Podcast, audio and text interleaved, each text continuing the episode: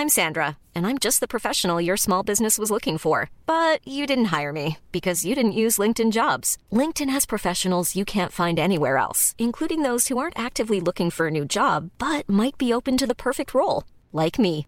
In a given month, over 70% of LinkedIn users don't visit other leading job sites. So if you're not looking on LinkedIn, you'll miss out on great candidates like Sandra. Start hiring professionals like a professional. Post your free job on linkedin.com/people today. Bonjour, bonsoir, bon après-midi à tous et bienvenue dans ce nouvel épisode d'Histoire de succès, le podcast où je retrace chaque jeudi matin le parcours de mes invités depuis l'enfance jusqu'à aujourd'hui. Je suis Fabrice Florent, je suis le fondateur de Mademoiselle, un média web féminin que j'ai lancé en 2005 et revendu et quitté durant l'été 2020 après 15 ans de bons et loyaux services. Je suis aussi l'hôte de trois autres podcasts, Histoire de Daron où j'interviewe des pères sur leur paternité, Histoire de mecs où je fais parler des mecs, de masculinité et un dernier intitulé La reco de FabFlow qui se passe en live sur Twitch et où on discute avec mes invités de leur reco culturel. Si ça vous intéresse, je vous mets tous les liens dans les notes de cet épisode. Je suis heureux de pouvoir vous proposer ce format que j'apprécie tant pendant une heure chaque jeudi à partir de 6 heures du matin dans votre appli de podcast préféré.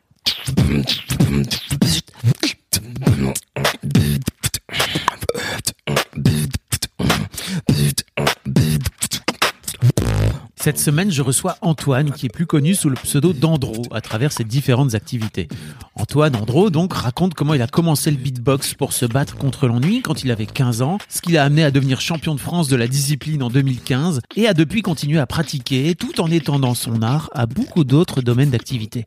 Il fait des tutos sur YouTube, il a créé avec un premier compère une sorte de grammaire pour les beatboxers, il travaille avec un second compère avec le CNRS pour aider les chercheuses et les chercheurs à mieux comprendre comment fonctionnent les muscles de la bouche. Forcément, avec le temps et la pratique, ils sont devenus experts.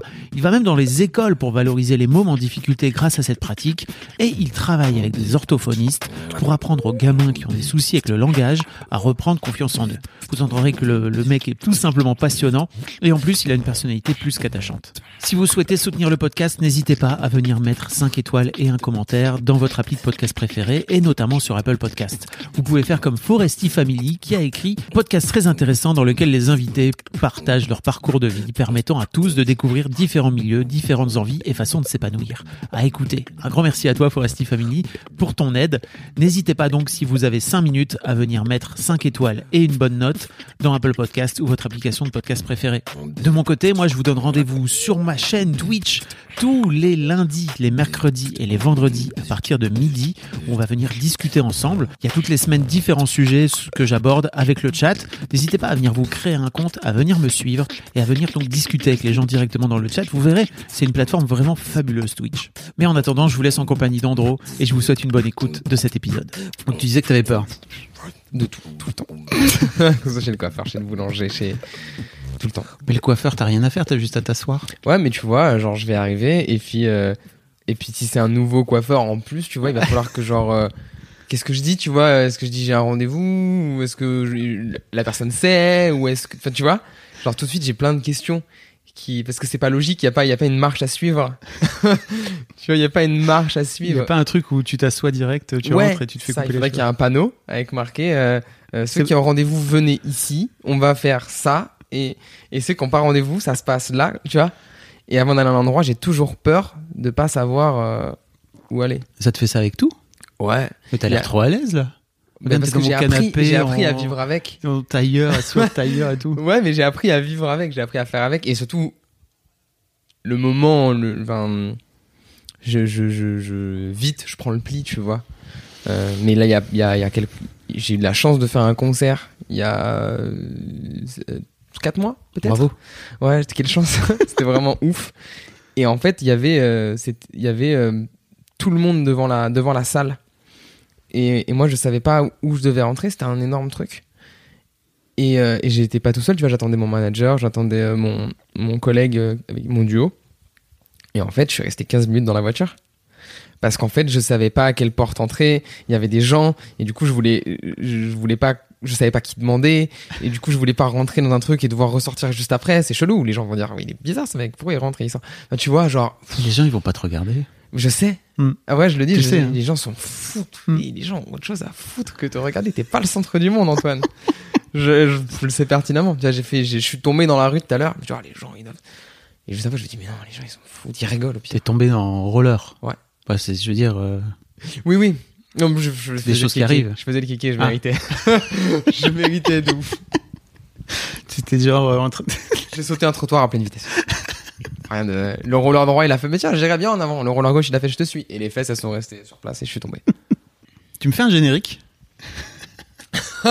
Ah, celle-là, celle-là, elle y est pas d'habitude. Je suis pas habitué. tu vois, je m'étais préparé à tout, c'est pas ça. Euh... Histoire de succès,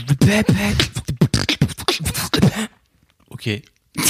C'est ça que tu voulais? Très bien. On est avec Antoine donc. Ouais. Antoine, t'es plus connu sur la scène euh, du beatbox euh, par le pseudo Andro? Ouais. Ça, ça devient d'où? Dans la musique même, enfin dans tout ce que je Ah, fais, oui. parce que j'ai gardé mon pseudo Andro en général. Euh, ça me vient de. Est-ce que c'était un pseudo de sixième que, où tu jouais à Call of ou C'est- Je jouais à O-Game pour les. Ok. Ouais, c'est un jeu sur navigateur où t'as des flottes et tout, genre scandale. Euh, et C'est quoi C'est genre un, c'est un simulateur, c'est un simulateur d'armée. Tu vois, Age of Empire Ouais. Bah t'imagines la même chose mais en textuel et dans l'espace. Donc tu vois rien qui bouge. Juste tu construis des trucs, ça prend 8 heures pour se faire, donc ça se veut en temps un peu plus réel qu'Age of Empire. Tu reviens le lendemain, ce que t'as construit est prêt. Enfin. Et bref, et du coup j'étais jeune et je cherchais un pseudo et, euh, et à la base j'avais choisi Androsius. Ah, on va pas savoir pourquoi, j'avais pris des lettres et je les avais mis comme ça. Et puis après j'ai coupé. je me suis dit ouais, pff, aller sur scène avec ce blaze là c'est pas ouf. Quand j'ai commencé le beatbox j'avais 15 ans donc j'ai dit allez on enlève ça et j'ai resté Andro. Mais t'avais mis des lettres les unes à la suite des autres pour faire un. Ouais. Ok. Vraiment. Et après, plus tard, j'ai appris que Andro voulait dire euh, homme en. Je sais plus quelle langue. lat- latin ou grec ou Je ne sais, je Mm. sais plus. Du coup, je fais, wow, c'est trop stylé. Tu savais pas non, non, c'est c'est Marion qui m'a qui m'a dit, je crois. Oui, parce qu'en fait, on s'est connus par l'intermédiaire de Marion. Oui, c'est ça. Avec, on va reparler un petit peu, mais avec qui tu composes euh, de la musique. C'est ça. Mm. Qui est une, une très Donc Marion. Séclin, hein, si vous l'avez, pardon. Je- on fait comme si euh, les gens Oui, connaissaient, mais. Marion Séclin, si vous l'avez pas, si vous voulez écouter, souvent je parle à mon Zoom, tu vois. Si vous voulez écouter euh, l'épisode avec Marion Séclin où on parle complètement à l'arrache, euh, vous- je vous mettrai le lien dans les notes, comme ça vous pourrez écouter. Si vous connaissez pas cette, ulu, cette Ah. hurluberlu. Faut connaître. Euh, et donc, alors c'est marrant parce que on a, on a commencé à travailler ensemble. Euh, je- moi, je suis, Il y a deux mois. je, je suis transparent. hein, tu vois. On a Ouais, commencé ouais. à travailler ensemble avec les gens. Marion m'a mis en contact avec toi euh, pour faire euh, les- le montage de mes podcasts et tout. Et en fait, c'est marrant parce que je te trouve un jour euh, sur un live de Cyrus où t'étais avec d'autres. Non, t'étais tout seul même, je crois. Euh, Euh, Celui-là, j'étais tout seul. Ouais. Après, on a fait un live Insta avec d'autres beatboxers qu'on Ouais. a ramené, ouais. Donc euh, Cyrus North, pareil, si vous connaissez pas Cyrus North, allez écouter son épisode d'Histoire de succès, c'est fabuleux. Euh, et je vois un Andro, et en fait, euh, moi, moi, je te connaissais comme Antoine. J'avais juste vu que dans le truc là avec lequel on travaille, t'avais mis Andro, et je me suis dit, putain, mais ça me dit quelque chose, ça, qu'est-ce qui se passe?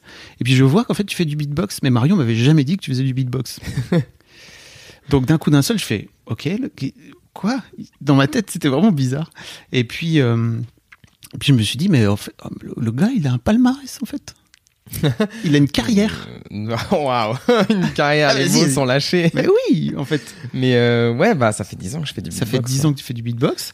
Et hum, en fait, euh, je me suis, je t'ai proposé de venir faire un épisode ensemble parce que je crois que en fait, c'est- c'est intéressant de, c'est intéressant d'avoir quelqu'un qui fait du beatbox dans mon podcast. J'aimerais bien. Enfin, tu vois, je trouve que c'est cool.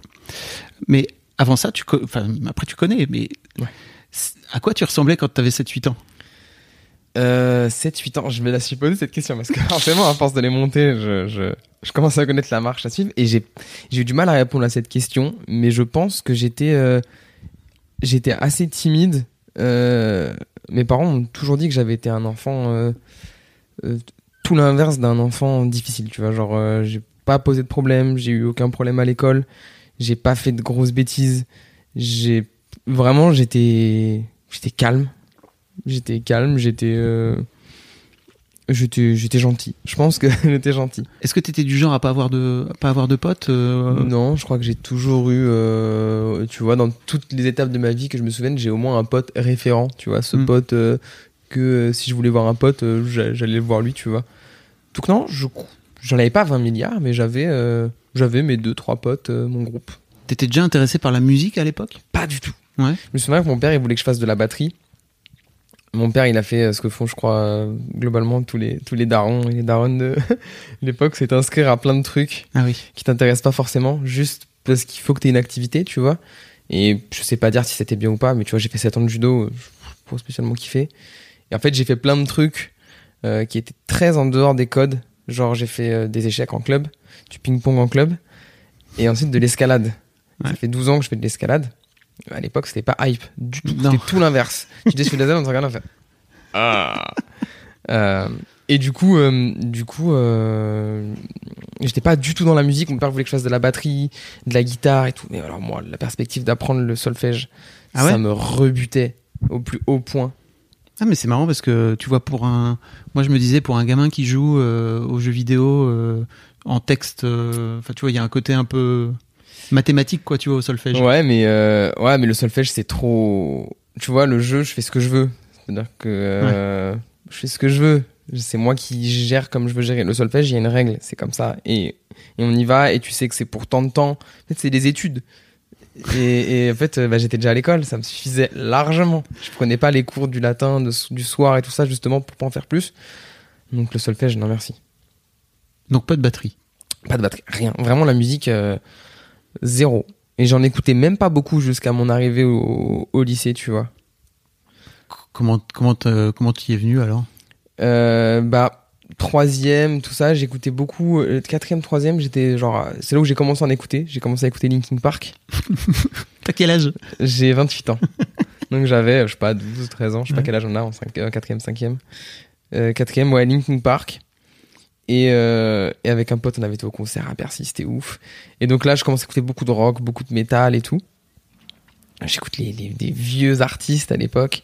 Et puis, Linkin Park, euh, dans Linkin Park, il y a un truc qui est génial, c'est que t'as voilà, t'as des morceaux très rock, mais t'as aussi un côté très euh, électro, et t'as aussi un côté rap.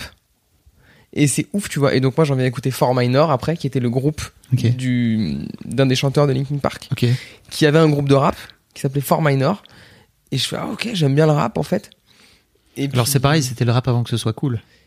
euh, ouais, mais encore, moi là, tu vois, là, je te dis ça, on arrive en troisième, tu vois, troisième seconde. Donc ça, ouais, on est, on est encore dans les années 2010 peut-être. Ok. Et là, le rap, ouais, le rap est encore, en France, le rap, il galère. Mm. On est dans la fin de la galère, mais le rap, il galère en France. et, et justement, moi, j'écoute le rap dans ces moments-là, j'écoute un peu de rap US, et puis je découvre Orelsan. Bah oui. Je découvre Orelsan, premier album. Euh, c'était quoi? C'était Perdu d'avance? Bon, c'était le premier album d'Orelsan en tout cas. Et, euh, et j'adore. Je, je prends le pli à fond.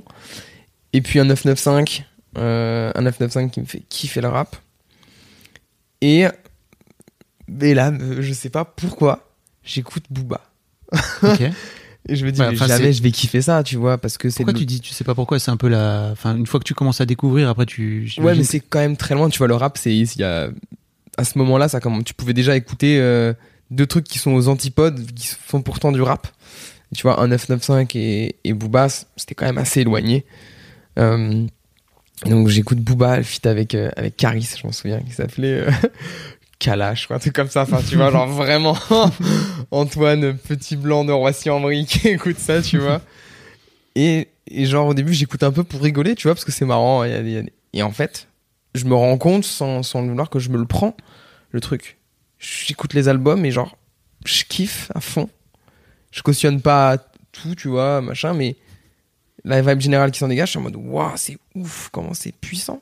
Comment ça tu cautionnes pas tout? Bah, tout ce qui se dit dans les textes, tu vois, genre forcément, genre, je peux pas. Tu vois, il y a des trucs où, aujourd'hui, j'ai beaucoup de trucs de j'écoute du rap, en sachant qu'il y a des trucs que j'écoute où, genre, des fois, ça me fait un peu euh, froncer les sourcils, tu vois. Malgré tout, je, je kiffe le morceau. Et il y en a, je suis en mode. Il y en a, c'est trop pour moi, je peux plus les écouter alors que je les aime bien. Et il y en a, bon, je suis en mode, vas-y, c'est comme ça et ça va s'améliorer. Mais du coup, voilà, j'écoute à, ça à ce moment-là. Et puis, euh, Tu veux dire tout, notamment dans, le- dans, les, dans les textes, tout l'aspect gang- gangster. euh, Ouais, encore ça, ça va. Moi, ça, ça me dérange pas parce que c'est Ouais. c'est de la mise en scène, Ouais. tu vois. Mais c'est plutôt le côté sexisme, tu Ah oui. Genre, c'est bon, on est, en, on est en 2020, les frères. Genre, euh, ça fait, euh, ça fait des, des, des vingtaines d'années que dans le rap, vous, euh, vous évertuez à taper sur la jambe féminine. Mm. euh, pff, ah, ça y est, venez, on essaye, euh, on essaye d'innover. Il y en a qui le font très bien. Mhm. Ouais, je comprends. Co- comment t'en comment t'en viens au, au beatbox alors à partir de là? Parce que j'imagine qu'au fur et à mesure tu creuses euh, tu creuses le rap. Ouais, c'est ça, je commence à diguer un peu. J'écoute beaucoup d'électro en même temps. Je fais des soirées dubstep, tu vois, euh, beaucoup à Paris, Vato Phare. euh, euh, bon, là, c'est quand je suis majeur, donc c'est un peu plus tard. Mais donc, le beatbox arrive un peu avant dans ma vie, vers 15 ans, euh, 15-16 ans. Et euh, je m'ennuie beaucoup. Je suis en seconde, je pense, fin de seconde. Le mercredi, euh, pas grand chose à faire. J'habite pas dans la même ville que mes potes. Il n'y a pas de RER dans leur ville. je ne peux pas aller les voir. Et euh, comme la tectonique quelques mois auparavant, ah ouais, je me mets dans ce truc-là. euh, en me disant, euh, avec un peu cette volonté de vouloir un peu être cool et de faire un truc différent, tu vois. J'ai toujours aimé les trucs un peu alternatifs, comme je te disais tout à l'heure. Et donc je me disais, vas-y, j'ai pas, trop- j'avais pas la cote, tu vois, à l'école. J'ai passé des années à me faire, à me faire boulier, tu vois, genre euh, Ah ouais. à l'école et tout. Enfin, c'était un peu un supplice pour moi l'école. Euh, Mais comment ça c'était tu t'es fait harceler vraiment? Ouais, allez, en école primaire, c'était chaud. En école primaire, c'était chaud. Collège. euh, T'en parles pas tout à l'heure, je te demande comment ça se passe à l'école. Oui, non, euh, c'est vrai. Euh, c'est vrai, excuse-moi. Mais oui, l'école, hein, l'école, l'école, ouais, l'école, c'est dur au- en école primaire. Je me fais, je me fais raquette, je me fais, je me fais un peu taper, mais c'est normal, tu vois. Enfin, c'est normal. Hmm, C'est non, l'école.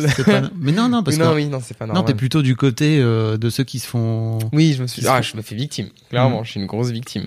Je suis une grosse vicose. Arrivé au collège, C'est dû à quoi tu penses? Mais même les profs me victimisaient. Oh. tu sais, au collège. Ça qui est ouf.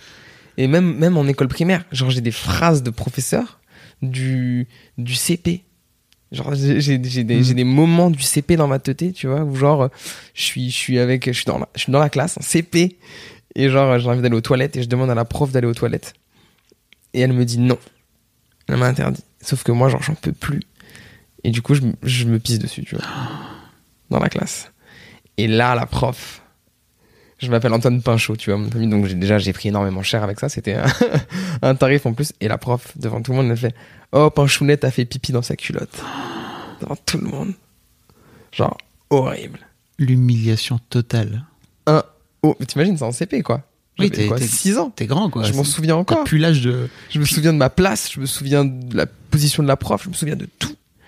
Euh, et puis après, euh, c'est euh, ma prof qui m'a appelé Ramène ta science. Euh, je sais pas pourquoi, tu vois, je me souviens plus, j'étais potentiellement insupportable, hein, peut-être. Mais c'est pas. C'est qu'en fait mais- t'étais un gamin curieux. Ouais, j'ai toujours été très curieux. Ouais. Moi, je pose beaucoup de questions, tu vois. Et j'en ferai d'ailleurs mon cool. métier plus tard. C'est cool normalement pour. Ouais, grave. Mais quand t'as 35 élèves, peut-être que t'as pas le temps de répondre à toutes les questions d'un élève. J'en sais rien. Et avec le temps, je pense que j'ai appris à me mettre en retrait. mais euh, et- mais j'en ferai mon métier plus tard, développeur informatique. Euh, poser beaucoup de questions dans ce métier, c'est important. Et donc, euh, et donc bah en fait, euh, les profs commencent à me, tu vois, pendant le collège, pareil, j'ai deux trois profs qui, qui qui sont un peu durs, tu vois, genre je suis en mode qu'est-ce que j'ai fait? Alors ouais, des fois je parle, des fois machin, mais en fait genre je suis pas pire que les autres. Et pourtant c'est moi qui prends cher. Et euh, et je pense que du coup j'ai vite adopté cette posture de de victime, tu vois. Je pense que j'ai vite accepté que j'étais une, une vicose. C'est terrible hein, ça. Et donc, c'était un peu logique, tu vois, pour moi. Et je pense que je devais faire des trucs. Non, mais je pense que je devais faire des trucs aussi. Ah oui oui, tu finis par devenir ce que les ça. autres attendent. Enfin ce que les autres, ce que tu attends que les autres. Et les autres voyaient ça, Voilà. des profs. Donc les autres bah, venaient me bolos, tu vois, c'est normal. Et donc en fait, cercle vicieux jusqu'au collège. Collège, ça va un peu mieux. Mais c'est pas non plus ouf, tu vois, quand même. Et, euh, et arrivé au lycée, là, je rencontre ma vraie bande de potes, qui est toujours ma bande de potes, où je garde, j'ai toujours les mêmes potes aujourd'hui. Et ça change. Là, ça change. Euh, c'est cool. Donc voilà, pour le, Ok ok. le vrai résumé de l'école. euh. Many of us have those stubborn pounds that seem impossible to lose, no matter how good we eat or how hard we work out. My solution is PlushCare. PlushCare is a leading telehealth provider with doctors who are there for you day and night to partner with you in your weight loss journey. They can prescribe FDA-approved weight loss medications like Wagovi and Zepbound for those who qualify. Plus, they accept most insurance plans. To get started, visit plushcare.com slash weight loss. That's plushcare.com slash weight loss. C'est, mais tu sais, tout à l'heure, tu dis, ouais, euh, en fait, euh, j'ai peur euh, d'aller chez le coiffeur, etc. Ouais, peut-être que. Tu, tu crois que ça, en- ça un vient- truc. hein. Ouais. Ouais, il y a peut-être un truc. Ouais, il y a sûrement un truc. J'ai toujours peur qu'un truc se... Et j'ai très peur de déranger aussi. Mm. Je pense que je tiens ça de ma grand-mère qui était très comme ça. Et c'est en partie elle qui m'a qui m'a élevé, tu vois, avec mes parents. Mais euh, mais du coup, ouais, je pense que je tiens ça beaucoup d'elle. J'ai peur de déranger tout le temps. C'est la première chose qui m'inquiète. Tu vois, j'ai peur de déranger, de pas être là au bon moment. Tu vois. Là, je suis arrivé 30 minutes en avance. hein. Non. Mais j'étais en bas, tu vois. Je me suis dit, bah, il doit, il doit bosser. Il l'a un rendez-vous à 10h30. Je vais pas aller le déranger avant, tu vois. Et donc, euh, et j'ai Mais pourquoi t'as pas je t'ai envoyé un message, mais j'étais en mode. euh, Ah, j'ai doit pas bosser. vu. Ouais, mais tu, mais tu vois, genre, moi, j'aime pas arriver en retard, j'aime pas déranger. Enfin, j'aime tout faire pour que les gens euh, se disent pas, Oh ils posent là. des problèmes, tu vois. Mais c'est ok.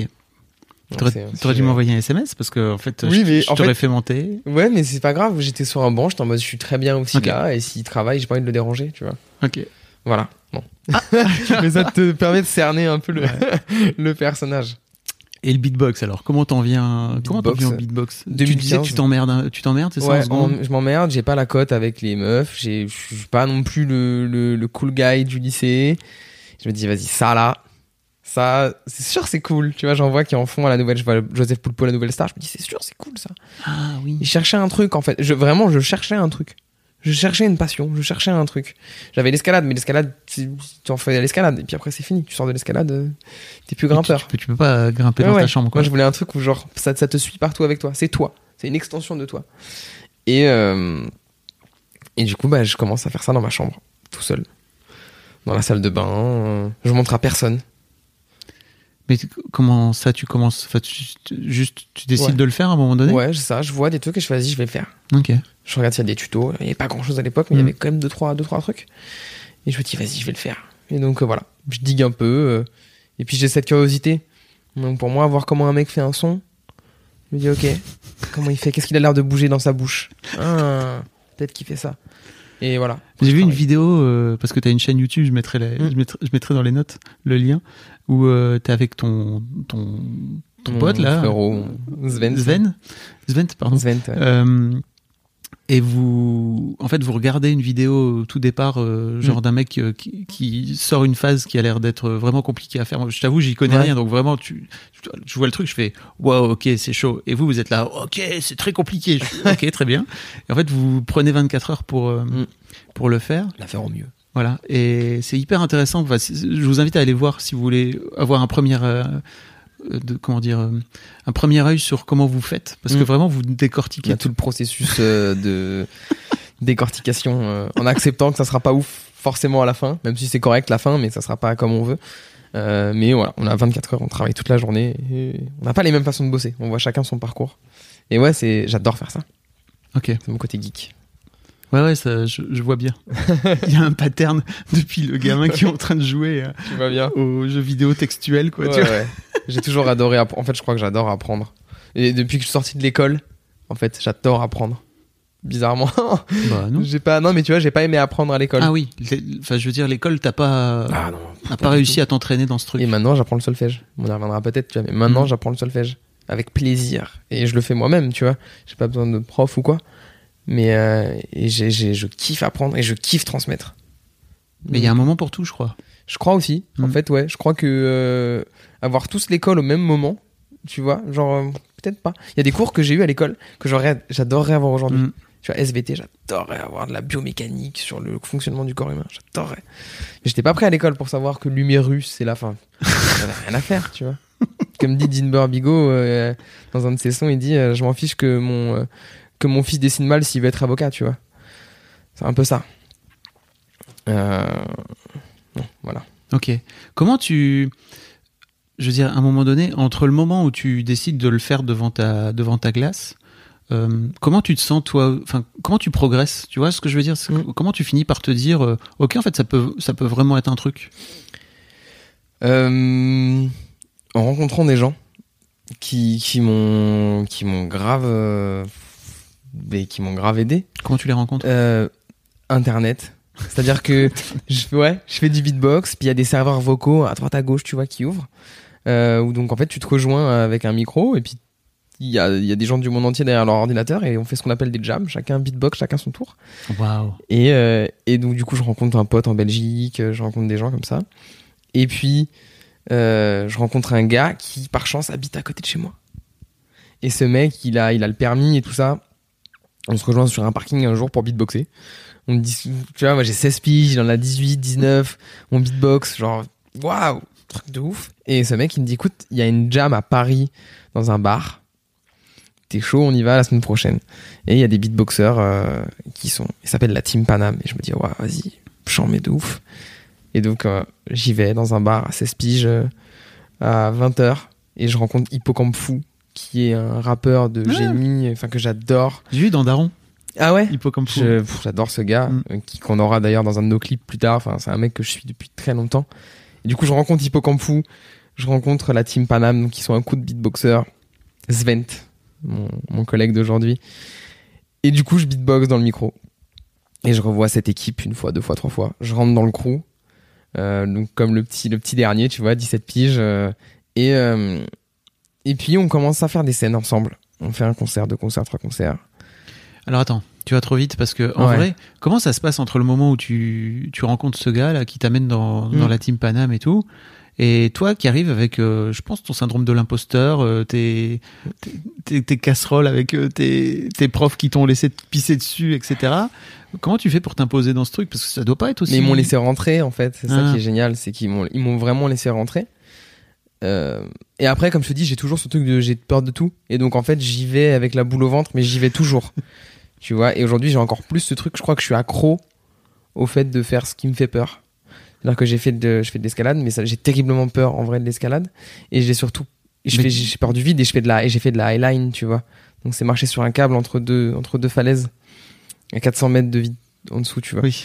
Et donc j'ai fait ça, alors que j'ai j'ai une peur folle du vide. J'ai fait du saut en élastique, saut en parachute, saut pendulaire d'un pont. Enfin, Et t'as toujours peur du vide. Tu, mais je pense que j'ai parce que c'est normal, tu vois aussi. Mais maintenant beaucoup moins qu'avant. tu l'as, tu. Maintenant que je sais que je peux y aller, maintenant que je sais que je peux y aller, va- vas-y c'est bon, tu vois. Et donc j'ai j'ai quand même cet attrait là pour tout ce qui me fait peur, pour l'adrénaline, je pense. Et donc du coup bah voilà, il y a ce truc là où je me dis bah vas-y j'y vais. Si j'ai peur, euh, c'est peut-être qu'il faut que j'y aille, tu vois. Donc j'y vais. Et, euh, et ils m'accueillent à bras ouverts. Je suis un petit jeune, ils sont trop contents. euh. Du coup bah trop bien. Et toi, tu te sens bien dedans? T'es pas en train de te dire, euh, putain, je suis pas à la hauteur. Non. je, bah, je me dis que je suis nul, mais en même temps, je vois qu'ils sont trop forts. Et je le sais. Ils sont, ils sont déjà, il y en a qui sont déjà peut-être champions de France dedans, tu vois, en duo, ou en tout cas qui font partie des meilleurs et tout. Je me dis, bah, vas-y, ils sont, ils sont trop forts, mais trop bien, tu vois. Et ça te donne envie de, Ouais. de progresser? Ouais. Et justement, Svent, mon collègue d'aujourd'hui, pardon, c'est pas le meilleur moment pour moi. Mon Svent, mon collègue d'aujourd'hui, euh, qui euh, devient mon prof, tu vois. Tous les mercredis, je vais chez lui et gratuitement, il m'apprend du beatbox, tu vois. Il m'apprend, alors on- en vrai, on passe notre temps, on joue à la PS5 et après, il m'apprend des trucs de temps en temps, tu Pas la vois. PS5 à l'époque. Non, PS, PS2, PS3. Pardon, ouais, PS5. on, joue à la, on joue à la PS2, PS3, on, fait des, on, on discute, on rigole. Mais il m'apprend quand même du beatbox, tu vois. C'est pas des cours euh, en soi, mais il prend quand même du temps pour m'apprendre des trucs pendant 15-20 minutes par moment. J'ai mon petit calepin, que j'ai toujours sur moi aujourd'hui, où il m'a appris tout, où j'avais toutes mes phases, des, des cours qu'il me donnait et tout. Mais tu notes quoi? Des phases de beatbox. Euh, Comment tu notes des phases de beatbox? Parce que À l'époque, j'écrivais PTK, PTK, tu vois. Aujourd'hui, j'écris plus comme ça, puisqu'on a créé un système d'écriture qui permet de l'écrire et de le décrire et de faire des partitions. On y reviendra peut-être plus tard. Mais euh, du coup, voilà, on écrit tout ça et euh, et ça devient, ça devient, ça devient, ça devient mon, mon frère, tu vois. Ok. Est-ce que en jouant à la PS, vous êtes en train de beatboxer en même temps Enfin, ouais, probablement. Tu le fais sans arrêt là. Je sais pas si t'as vu, si tu t'en rends compte tout à l'heure, mais t'es, je suis en train de changer les piles et tu. ah oui, oui, oui. Je, ouais, c'est, ça fait partie pas. de moi, ouais. Ouais, ça fait partie de. Mais je le, je le, je le, Mais pourquoi tu le fais à ce moment-là? Est-ce que t'es en train de. parce que ça me détend de ouf. Ok. J'adore, tu vois. Ça il y a un truc hyper. euh, c'est génial, tu vois. C'est comme parler ou quoi. Juste- C'est génial à écouter, mais je, je sais pas à quel point c'est génial de le faire aussi. c'est hyper. euh, Quand, quand c'est simple, c'est hyper jouissif à faire. Moi, j'adore. C'est trop bien. Et quand c'est compliqué, c'est plus chiant. Bah, quand c'est compliqué, t'es dans une posture d'entraînement. Donc, ça demande d'être concentré et tout. Et c'est pas du tout le projet. Si je suis avec des gens, je vais pas, euh, je vais pas, tu vois, me mettre, à fermer les yeux et me focus, tu vois. Ça a peu de sens. Donc ouais, tu donc ce mec te fait enfin Sven te, te- tu rentres dans ce dans cette team, tu Ouais. commences à faire des concerts et tout. À chaque fois, j'imagine euh, comment, comment ça se passe pour toi en fait le, le cet apprentissage là. Bah, hum, j'apprends vraiment sur le tas, hein, parce qu'en soi, là, ça fait deux ans que je beatbox. Je suis pas très bon. J'ai des grosses lacunes de, de tempo. Vraiment, je, je- je suis rincé musicalement, je suis rincé. Je comprends pas la musique. Je suis encore dans un art performatif, plus que dans un art musical. Qu'est-ce que tu veux dire par là?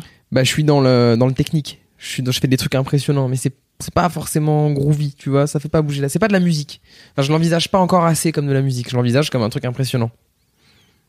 Euh, et donc, euh, donc on, on, commence à monter un concert ensemble. On fait des, des petits, des des concerts à droite à gauche au début. euh, et puis on finit par monter un vrai show d'une heure. On finit par euh, écrémer un peu les, les, les rangs. Donc on a un gros collectif, on est 12. Et puis on, on devient ce noyau dur de 6 où on va sur scène et on se représente. On a un show d'une heure qu'on peut décliner en une heure, 40 minutes, 25 minutes. On a un tourneur, on commence à avoir un manager. Et t'es étudiant toujours? Je suis en BTS. Et c'est un truc de ouf parce que je me, rends, je me rendais pas compte à quel point c'était un truc de malade ce que je vivais. C'est-à-dire que quasiment tous les week-ends, on avait un concert. On faisait la première partie de Escrew, Seth Gecko. Euh, des- Si vous connaissez pas, c'est plutôt des gros noms. Ouais, et moi la plupart j'en connais, je les connaissais pas forcément. Tu vois, on fait des festivals où il y a Dinos, euh, qui est aujourd'hui euh, un gros rappeur, euh, euh, C'était match, oh, plein de plein de... et, et moi je kiffe, tu vois, je suis en mode ouais trop cool. Moi je suis le plus jeune, donc moi je gère rien en vrai. C'est eux qui gèrent tout, la créa, l'administratif. Moi vraiment, je suis en mode ouais chill, tu vois. J'ai vu ma meilleure vie. Euh, ça devait être détestable. Et euh, et, euh, et puis voilà, on fait 60 dates comme ça. On fait 60 concerts en deux ans. Ce qui est en soi ouf pour un groupe qui n'a pas d'album, qui n'a pas, qui a juste fait deux clips. On a, on a, on a, on a juste un show à proposer et ça marche de Et c'est un show 100% beatbox. 100% beatbox et ça marche de ouf. On- bah, en, en vrai, on fait partie des premiers en France. Il y en a d'autres, tu vois. Il y a Under Control qui était là avant nous, qui est champion du monde et qui sont français. Euh, mais on doit être, on est- très peu, tu vois. Et en Paris, on est les, on est les seuls à l'époque. Euh, et donc, euh, bah voilà, on tourne jusque, jusqu'en licence, jusque toi, licence pro. donc tu, tu fais quoi? Tu fais des études de développement, tu disais? Ouais. Informatique? J'ai fait un BTS SEO, donc euh, sciences de sciences de l'ingénieur, Ouais. euh, pour faire du développement. Et euh, ça se passe bien le BTS, euh, je l'ai, j'ai mon j'ai mon, mon BTS sans problème. J'avais redoublé ma, ma, ma première, tu vois, juste avant. T'as toujours ce truc où tu veux apprendre des nouveaux trucs? Pourquoi tu vas vers, Ouais. vers le développement en particulier? Parce que ça te fait. Euh, mais je, je kiffais créer des choses. Je kiffais. Euh, tu sais, tu tapes, ça marche pas. Mais en fait, il y a une raison de pourquoi ça marche pas. Et elle est claire. Et c'est toi qui t'es trompé. tu vois, c'est sûr, c'est toi. Sûr. Donc en fait, si t'apprends, si tu comprends, c'est. Mais j'ai jamais été extrêmement bon. J'ai fait des. J'ai compris, mais j'ai. J'ai vu plus tard en entreprise que j'avais, il y, a- il y a des choses que j'arrivais pas à comprendre et à percevoir et que c'était pas fait pour moi.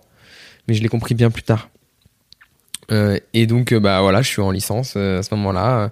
Je mêle euh, beatbox, beatbox et, Et études et études. Et puis un jour, la question se pose de bon, faut faire un nouveau show, les gars. Euh, Il y a des tensions un peu au sein du groupe. Enfin, tu vois, les, les, les... voilà, il y a des choses, il y a des, il y a des, il y a des, il y a des, il y a des tensions euh, pas Ouais. résolues, des tensions intérieures. C'est-à-dire, il y a des gens qui attendent des choses d'autres gens, mais les gens ne le savent pas. Mais du coup, ça attend. Enfin, il se passe des choses. C'est toujours compliqué les groupes. Hein Puis à 6 quoi. 6 Ouais. ça fait beaucoup de monde. Hein. ça fait beaucoup fait- d'ego à gérer. Ouais, et on était tous assez différents. Moi, j'étais très passif. J'ai toujours été assez passif, tu vois. Je, je suis très, euh, ça me dérange pas. Rien ne me dérange, tu vois. Et quand ça me dérange, je le fais savoir, mais en vrai, et, et on me l'a déjà reproché, tu vois, surtout en, en couple, et, et où je dis, mais en fait, ça me dérange pas. On me dit, mais en fait, tu t'en fous de tout. Non, c'est juste que Oui, cette. je m'en fiche et j'ai, j'ai pas, going. ouais, j'ai pas envie de m'insurger ou de perdre de l'énergie pour des choses qui, au final, euh, ok, c'est c'est bon, tu vois. Donc j'étais passif, assez passif dans ce truc-là, qui a encore le niveau du dessus quand même. Et, euh, et donc je dis bah, je dis bah, moi je vais arrêter parce que j'ai mes études et je me voyais pas du tout euh, faire ma vie dans le beatbox. Pas du tout. Alors que eux étaient intermittents pour la plupart, ou cherchaient à la- avoir l'intermittence. Ils étaient plus vieux que toi déjà. Ils étaient plus vieux, ouais, ils avaient au moins deux ans de plus que moi. Il y en a qui avaient euh, 3, 4, 5 ans de plus que moi. J'étais vraiment jeune, tu vois, j'avais 17 piges, 18 piges, il y en a qui en avaient 22. Et donc, euh, bah voilà, je quitte ce groupe et, et puis, straightforward, euh, tout le CDI. Ah ouais. Ouais, c'est ça, j'avance, euh, j'ai ma licence. Et, euh, et euh, j'ai toujours ce truc de, euh, de, de me fixer des objectifs. Et en licence, je vois ce, ce, ce prof de TPE où je me dis, ouais, il a l'air trop cool. Je veux aller dans sa boîte.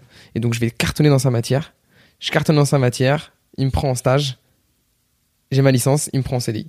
Donc, super, objectif validé. Genre, dès le début de l'année, je savais que je voulais ça. J'y suis. J'arrive dans sa boîte et euh, c'est génial. Euh, S'en suivra 4 ans de, Ah, de CDI. Quand même. 4 ans salarié. Ouais, quand même, c'est ouf. J'ai du mal à me dire que j'ai eu une vie, j'ai eu trois vies, tu vois. J'ai eu la vie de beatboxer sur scène, j'ai eu la vie en CDI et j'ai ma vie de maintenant, tu vois. Et donc ouais, euh, CDI et puis en même temps, je continue un peu le beatbox, tu vois quand même. Je fais, euh, J'imagine que c'est- oui, tu peux pas faire autrement, mais ça te manque pas un peu la scène euh je continue les battles. Ok. Je fais les championnats de France tous les ans.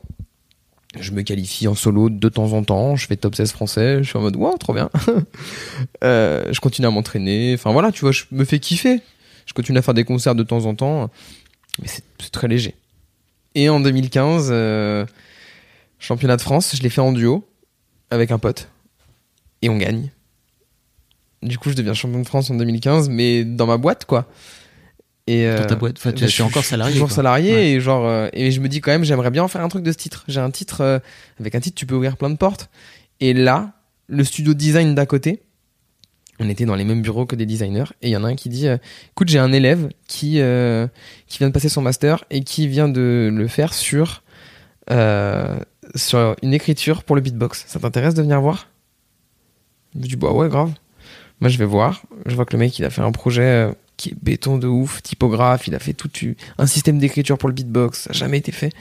Et du coup, à la fin, je dis T'es chaud, on travaille ensemble et tout. Je lui envoie un mail et on commence à bosser ensemble.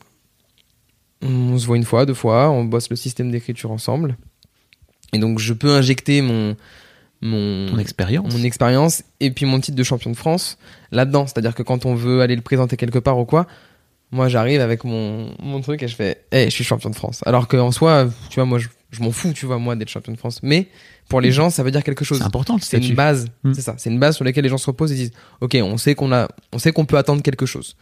Donc je le présente et je le présente toujours aujourd'hui comme un truc de euh, vous inquiétez pas, ça va bien se passer. Euh, À, quoi- à quoi ça sert en fait? Tu vois, euh, quand tu dis je vais le présenter à des gens, à qui tu vas le présenter?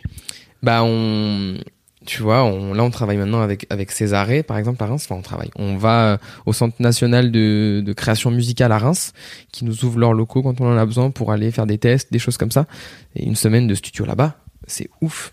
Donc ce genre de choses là euh, ou alors aller faire un concert aller faire un, un, enfin, un concert. Aller faire des ateliers aller faire un team building. On a fait un team building pour Spotify pour NJ Ok. euh, donc maintenant le projet se suffit presque à lui-même, j'ai envie de dire, mais le fait que je sois champion de France ramène un truc de ok, il y a un projet béton et en plus il y a un beatboxer béton. Alors attends, on va parler des team building juste après Ouais. autour du beatbox parce que ça, ça doit être marrant. Ouais. Mais juste pour réexpliquer un petit peu, parce que je, moi j'ai vu, euh, j'ai vu dans la vidéo justement où tu, où vous faisiez euh, l'alphabet en fait, de, enfin vous écriviez la partition. Euh, à quoi ça ressemble en fait? C'est-à-dire que chaque signe est un. En fait, on a, on a, on a, on a deux types de signes. Les signes qui décrivent les parties de la bouche qu'on utilise pour faire un son et les sons qui décrivent comment on utilise l'air. Et ensuite, une fois qu'on a, on a des petits, signes de précision, tu vois, qui vont dire est-ce qu'on le fait sur le côté, est-ce qu'on met la voix, bon, ce genre de choses. On les combine ensemble et on a des sons. Un peu comme le coréen. C'est vraiment, euh, pour ceux qui connaissent le What coréen. Je connais Mais du coup, on, on prend, on prend, voilà, on combine, on fait des combinaisons. Donc, on a une trentaine de signes, mais en les combinant, on peut faire, euh, je sais pas, on peut écrire 2000 sons. On peut pas tous les faire, parce qu'il y a des trucs qui sont morphologiquement pas possibles, mais euh, on peut écrire, euh, je dirais 98% des sons du beatbox aujourd'hui avec cette dernière version qu'on a fait. Et vous l'avez fait évoluer au fur et à On l'a mesure. fait évoluer. Là, on est sur la version 2, et le truc, on s'en sert en atelier, on s'en sert beaucoup, Euh, et ça marche, c'est génial. L'objectif, c'est que ça soit accessible. Euh, C'est-à-dire que Mm. PTK, ça marche bien euh, pour les premiers sons de base, mais si je fais comment tu l'écris, tu vois? J'avoue. Et surtout, euh, si t'es dyslexique, bah PTK c'est hyper excluant. Si t'es pas français ou que t'as pas Mm. des consonances de le P c'est un P. Bah, peut-être que dans certains pays du monde le P c'est pas P, c'est R. je sais pas, tu vois. Ouais. je dis n'importe quoi. Donc bah le but c'est de, de pouvoir fédérer et de pouvoir accueillir tout le monde. Donc aujourd'hui, votre, euh, votre, enfin, votre projet, votre, je sais même pas comment t'appelles ça. Ah, c'est un projet. c'est un alphabet C'est un système d'écriture. système d'écriture. Ouais. Euh, le monde entier l'utilise dans le monde du beatbox. Non, aujourd'hui on est encore en développement. Ok. Parce que bah, c'est des trucs qui prennent du temps à développer. faut qu'on crée une méthodologie autour. faut qu'on crée des, des, des outils. Tu vois, on a envie de créer des outils que les, dont les profs pourront se servir euh, pour donner leurs cours. Parce que donner. Et puis il faut la formation. C'est comme un alphabet, tu vois. Bah Quand oui. on te dit tu fais un L en maternelle, t'apprends que le L il va à la troisième interligne, tu redescends. Et après tu t'émancipes un peu des règles. Mais donc l'objectif c'est que nos profs sachent l'utiliser au max, à fond, tu vois. Donc pour l'instant on est vraiment encore sur du prototypage, sur donner tous les outils pour que les gens puissent l'utiliser de la meilleure façon et que les gens qui vont bénéficier de cet enseignement, euh, bah, en tirent le, tout le profit aussi. Donc ça fait combien? 3-4 ans que vous bossez dessus? Ça va faire 4 ans maintenant, un truc Ok. comme ça. Et, euh, et c'est vraiment chouette parce que je le réinjecte du coup dans mon autre projet, le Svendro. Euh, Ouais, Explique ce que. euh, du coup, je suis avec un, bah, mon collègue de la team Panam, qui, est- qui est resté mon, mon frère depuis tout ce temps. Et, euh, et on, a, on a un projet de. On fait des vidéos sur YouTube, sur les réseaux. L'objectif, c'est de démocratiser le beatbox. Et donc, on donne des, des cours, beaucoup de cours particuliers, d'ateliers. On fait des, des petits concerts aussi. On est vice-champion de France 2020 ensemble. Et on se sert de Vocal Grammatics pour donner des cours. Donc, tu vois, j'ai ces deux projets qui viennent se croiser. Euh, et, euh, et c'est trop cool pour moi de pouvoir, euh, de pouvoir faire un espèce de, de circuit entre ces deux projets. Ok. Voilà, pour l'état des, des deux projets. Ok. Donc et, et le beatbox, de ce fait-là, t'as un peu pas laissé tomber, mais de- tu, tu en tout cas la compète, tu l'as un peu mise de côté? Bah, j'ai continué, mais sans, tu vois, j'avais déjà mon titre. Euh, Qu'est-ce que je peux faire d'autre? Mais t'as pas, t'as pas tenté de te dire tiens championnat du monde. j'ai, bah, du coup, si, parce que c'est, c'est la carte pour les championnats du monde. Ouais. Donc, on y a été, avec mon collègue avec qui on a gagné. Et on a, bah voilà, le truc, c'est que c'est que trois ans après. En trois ans, il se passe plein de choses. Euh, Ah, c'est trois ans, répéter. ah oui. Ouais, on n'a pas eu le temps de répéter, on n'a pas eu le temps de tout ça, donc, euh, donc on a, on a, on n'a pas fait le taf. Euh, mais expérience de ouf, tu vois, on a fait les plus grands battles du monde. Il y en a plein qui, qui rêveraient de faire ça, et moi j'en rêvais. C'était où? C'était à Berlin. C'était à Berlin. Non, c'était un truc de ouf. C'était- Donc, euh, fierté. Fierté d'avoir fait ça. Et, euh, et en 2018, euh, licenciement économique. Oui, donc te- tu, tu te fais virer de ton CDI, c'est ça? Ouais, c'est ça. Je me fais virer. euh, et euh, c'est- c'est c'est un peu dur. Et en même temps, ça fait plusieurs mois que je me disais, putain, je sens que la vie me demande de faire d'autres choses. Tu vois Tu t'emmerdais un peu dans ton boulot ou t'étais C'est pas que j'emmerdais, mais je me sentais moins, de moins en moins à ma place. Je voyais que les gens étaient très bons. C'était vraiment des têtes. Et moi, il y a des trucs dans lesquels j'étais bon, mais j'allais pas assez vite. J'allais pas assez vite, ça me, ça me, ça me, ça me faisait chier, vraiment. Ah oui, ça t'intéressait pas d'apprendre plus, plus bah, fort. en fait, ouais, euh, je crois que j'étais arrivé à un point où c'est bon, je maîtrisais globalement certains trucs et et il y a des trucs que j'arrivais pas à comprendre. Tu vois, vraiment, je, je bloquais depuis un ou deux ans là-dessus et c'était frustrant. Et du coup, euh, la, la boîte euh, perd 80% des effectifs. Du coup, euh, je me dis, bon, c'est peut-être un signe, Antoine. Hein. Euh, T'as deux ans de chômage, à toi de jouer, quoi. Et donc là, on, on fait le Svendro avec mon pote à ce moment-là. On fait nos premières vidéos YouTube, ça, ça prend pas tout de suite, mais ça marchera avec le temps. Et, et je me mets au beatmaking. En, mom- en- voilà. Juste après ça, je commence à, donc le beatmaking, c'est faire des prods Ok. Faire des prods pour, euh, pour des rappeurs, des rappeuses. euh. Donc voilà, j'ai ces trois projets qui cohabitent. Vocal Grammatics pour les- le système d'écriture, le Svendro pour euh, du contenu sur Internet, euh, faire des vidéos, les monter et tout ça, et euh, donner des cours. Et puis le, la partie vraiment musicale, le beatmaking. Donc et c'est là que tu apprends le solfège parce que tu dis l'air de rien, ça, ça peut aider. C'est ça. Et c'est là où je commence à me dire, bon, rythmiquement, je me débrouille, ça y est, il m'a fallu du temps, mais j'ai compris une bonne partie du, du rythme. Mais maintenant, euh, il faut que ça soit joli à entendre. C'est là où tu disais tout à l'heure, peut-être t'es passé de l'aspect performatif euh, du beatbox à l'aspect musical. Ouais, grave. J'avais déjà commencé avec le fait d'être en duo. Quand t'es en duo, ça demande de conjuguer. euh, tu peux pas mettre euh, ton max plus le max de l'autre. Il faut que tu te mettes à 60%, l'autre à 60%, mais par contre, il faut que ce soit hyper bien exécuté et que les deux cohabitent. Et donc là, c'est là où justement tu te commences à te poser des questions de faire de la musique. Quand tu te mets à plusieurs. Ok. Donc comment ça se passe cette, euh, cette partie euh, beatmaking? Je dis ça, mais on était six avant dans un groupe où, bon, tu vois, Oui. j'avais déjà eu cette première approche. Ah, ouais. Et comment ça se passe, pardon, tu m'as dit? Par rapport au beatmaking? Bah, le beatmaking. Ça fait combien de euh, temps que tu fais? Là, ça fait trois ans maintenant. Ok. Trois, quatre ans. Ouais, trois ans. Parce que je, me- je me suis licencié en 2018, donc ça fait trois ans. Bah écoute, comme pour le beatbox, j'apprends dans ma chambre pendant un an, avec des tutos. En fait, j'avais déjà regardé des tutos pendant trois ou quatre mois sans avoir de matos. Juste, je regardais des trucs pendant trois heures. Au travail, je me souviens. des fois, le midi, je faisais ma pause et genre, je regardais des tutos. Et je fixais comme ça le gars. Il faisait sa musique et j'essayais de comprendre. Ce qui fait que quand j'ai eu le matos, je savais, je connaissais toutes les fonctionnalités de mon logiciel.